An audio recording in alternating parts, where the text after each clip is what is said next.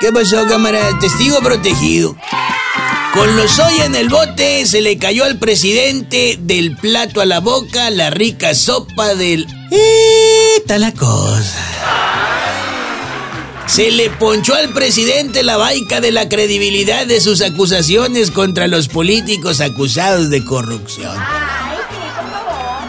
Se le apagó su fogata favorita con la que produce las hermosas cortinas de humo de las que se nutren las encuestas y las opiniones públicas. Se le acabó su discurso favorito, es decir, llegó a final de temporada la serie House of Cards México con actores feos. Ay, no, ¿qué es eso? Pero aún así, con todo y sus restos en el bote, Emilio Lozoya ya ganó. No, no, no, no. No le voy a Emilio Lozoya ni le voy a. No, no, no, nada que ver. Pero Emilio Lozoya ganó. ¿Qué ganó? Ganó tres añotes que duró libre, sin que le hicieran absolutamente nada y seguramente comiendo pato a lo baboso.